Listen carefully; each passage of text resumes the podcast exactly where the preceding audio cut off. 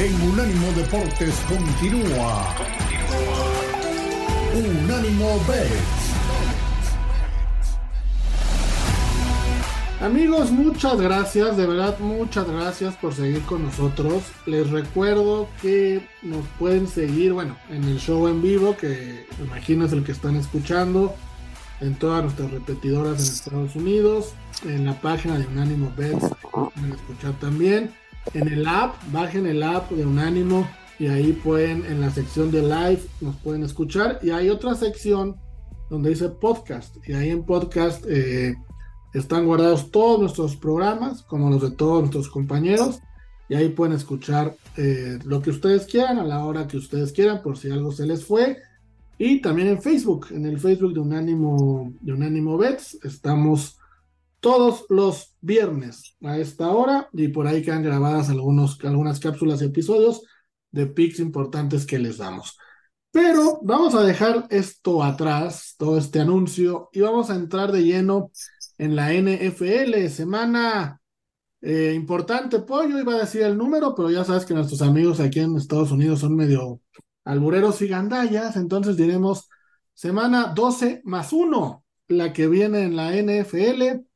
Y vamos a platicar, mi querido Pollo, de Denver, de los Broncos de Denver que van a Houston el domingo.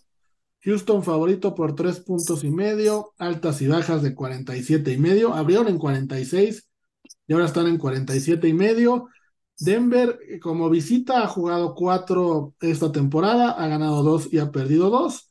Y Houston ha jugado seis como local, ha ganado cuatro y ha empatado dos.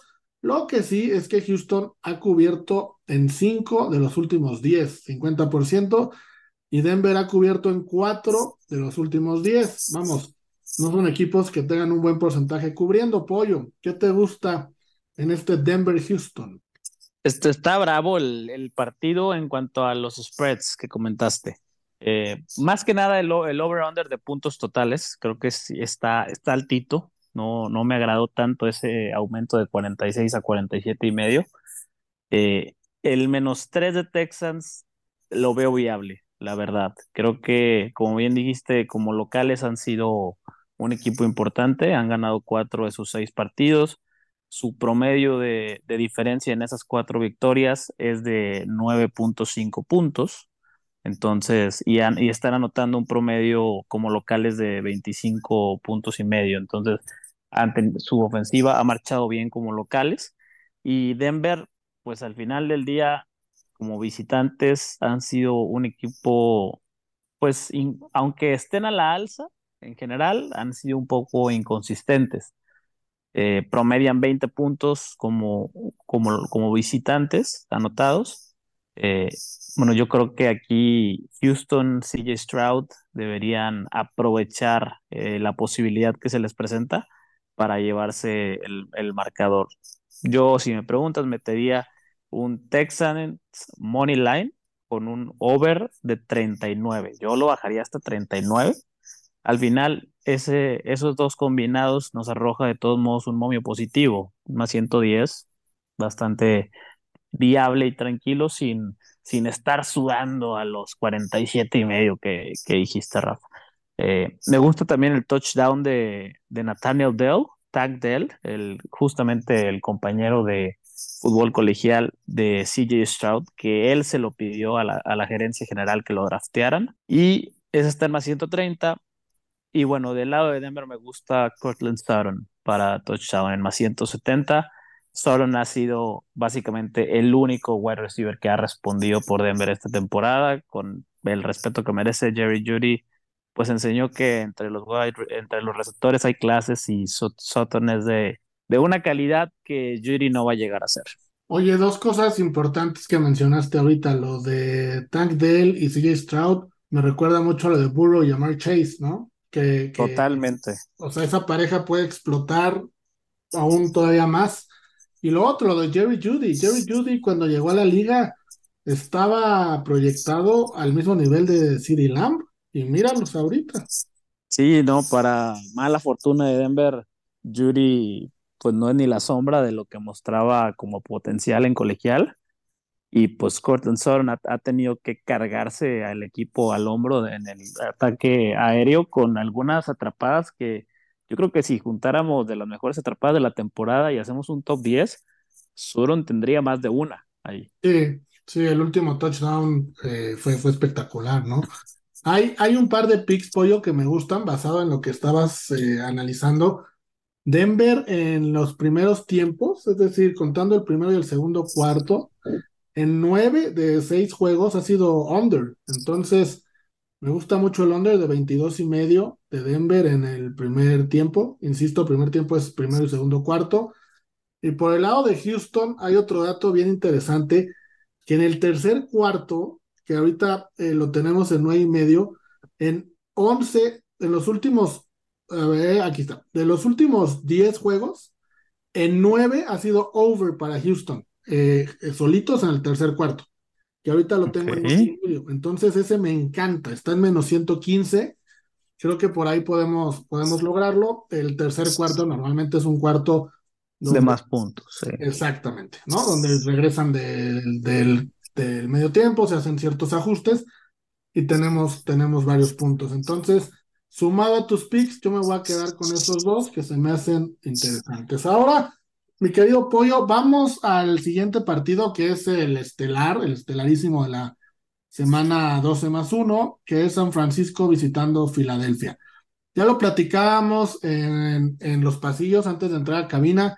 Raro que San Francisco sea favorito en menos dos y medio eh, visitando Filadelfia. Pollo me lo hacía notar. Y tenemos el spread, eh, perdón, over y under de 47 y medio. Filadelfia, vamos, récord de 10-1, 5-0 en casa mientras que San Francisco 8-3, 4-2 como récord eh, de visitante. ¿Cómo lo ves, Pollo? ¿Cómo ves a, Filadelfia? Y raro, ¿no? O, no es raro para ti que San Francisco sea favorito. todos estos momios, spreads, eh, over-unders se me hacen rarísimos, Rafa. algo huele mal aquí, diría nuestra querida voz, porque ¿cómo te explicas que un equipo que va 6-0 como local, que anota en promedio 32.8 puntos, sea underdog contra un equipo que va 4-2 de visita y promediando 26 puntos. De ahí algo ya, por más buen equipo que sea San Francisco, huele raro. Y luego, el, el over-under que hiciste 47 y medio, si los dos equipos entre en promedio, es, es ya promedio, ni siquiera sus, sus picos más altos, suman, eh, eh, se, combinan para casi 59, 60 puntos y el over-under en 47 y medio, no, no cuadra esto. No, no cuadra, no cuadra. Está, está muy raro. Me, no sé si vayamos a tener un juego de estos trampa donde de repente veamos unas bajototas o no sé, que estén alentando a que toda la gente le vaya a ir a poner todo el dinero del mundo a Filadelfia más tres, porque pues así si tú lo ves de entrada parece un regalito. Sí, totalmente.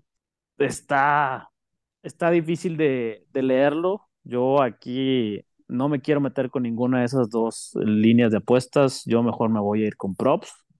Voy a irme con el, el over de 4.5 recepciones de Christian McCaffrey, que está en menos 112. El, en la que va de cajón, que es el touchdown de Jalen Hurts con el famoso touch push, en menos 105. El touchdown de Brandon Ayuk, que se ha convertido en zona roja en uno de los targets favoritos de, de Brock Purdy en más 160. Y si quieren jugar algo un poco más arriesgado, yo les sugeriría que pongan que Jalen Hurts anota dos o más touchdowns. O sea, pueden ser dos touch push o una corrida y un, y un touch push. ese paga más 450. Ah, ese está muy bueno. Ese de más 450 está muy bueno. Lo voy a tomar yo también. A mí me gustan dos picks de este partido. Como dices, el resultado está muy bravo, muy, muy bravo. Yo también no lo voy a jugar, pero voy a jugar que San Francisco anota los primeros puntos del partido. ¿Por qué? Porque en siete de sus últimos diez partidos como visitante lo ha logrado. Que San Francisco anota los primeros puntos del partido, está pagando menos 120. Me parece un pick bastante interesante. Y me voy a ir con que Filadelfia en Money Line se va ganando al medio tiempo. Filadelfia en Money Line se va ganando al medio tiempo. En los, de los últimos 20 partidos que ha jugado Filadelfia, en 15 se ha ido ganando al medio tiempo. Me encantan esos dos, esos dos picks, más los que ya dijiste, Pollo, el de McCaffrey, bueno, de cajón, y lo de Jalen Hurts, pues también, ¿no? Ya se volvió de cajón también, entonces, mientras siga pasando, hay que seguirlos tomando, no hay que, no hay que dejarlos pasar. Y si quieren jugar algo del marcador, vamos, yo recomendaría un money line a favor de Filadelfia. Por ser locales, es la única, la única explicación, porque es un partido parejísimo, extremadamente parejo, donde creo que Filadelfia se lo podría llevar, pero hasta ahí, no más, no más. No sé, Pollo, si tú arriesgarías en, en el marcador o ahí, o ahí mejor como Sí, no, yo, yo, estoy, estoy de acuerdo contigo, Rafa. Si acaso el money line de Filadelfia con uh, apelando a la localía, porque si no, no, no, en, en otros escenarios no, no quisiera eh, verme involucrado. Sí, no, mira, ahorita, eh, mientras estamos haciendo el show, me están llegando informes desde Las Vegas, donde el 48% del dinero está con San Francisco en menos 2.5 y el 52% con Filadelfia en más 2.5. O sea, está apretadísimo. Es el partido que más parejo tiene estos porcentajes. Por, para ponerlo en contexto, por ejemplo, otro que está muy parejo es el de Denver en contra de Houston y Denver tiene hasta 56%. No hay nadie abajo del 52%. Entonces, un partido muy parejo. Ahí están nuestras predicciones. Vamos a una pausa y regresamos para platicar de los parlays mágicos.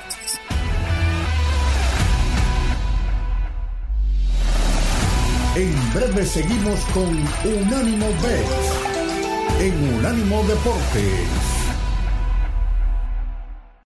Unánimo, una plataforma que exalta la fusión del deporte y la cultura latina, una manera diferente de vivir tu pasión.